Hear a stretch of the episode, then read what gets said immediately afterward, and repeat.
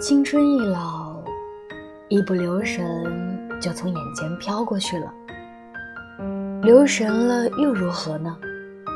青春一样不会慢下脚步，一样是迅疾的，像骑着单车飞奔的少女，长长的马尾辫被甩在身后，马上要掉下来的样子。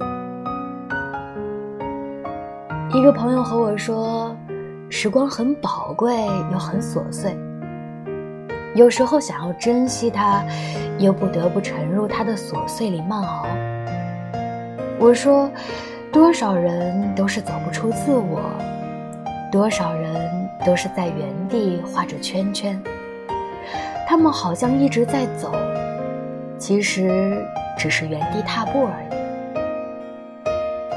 上帝的可爱不只是因为他创造了生命，发明了死亡，更是因为他在从生到死的路上撒遍了鲜花，铺设了美景。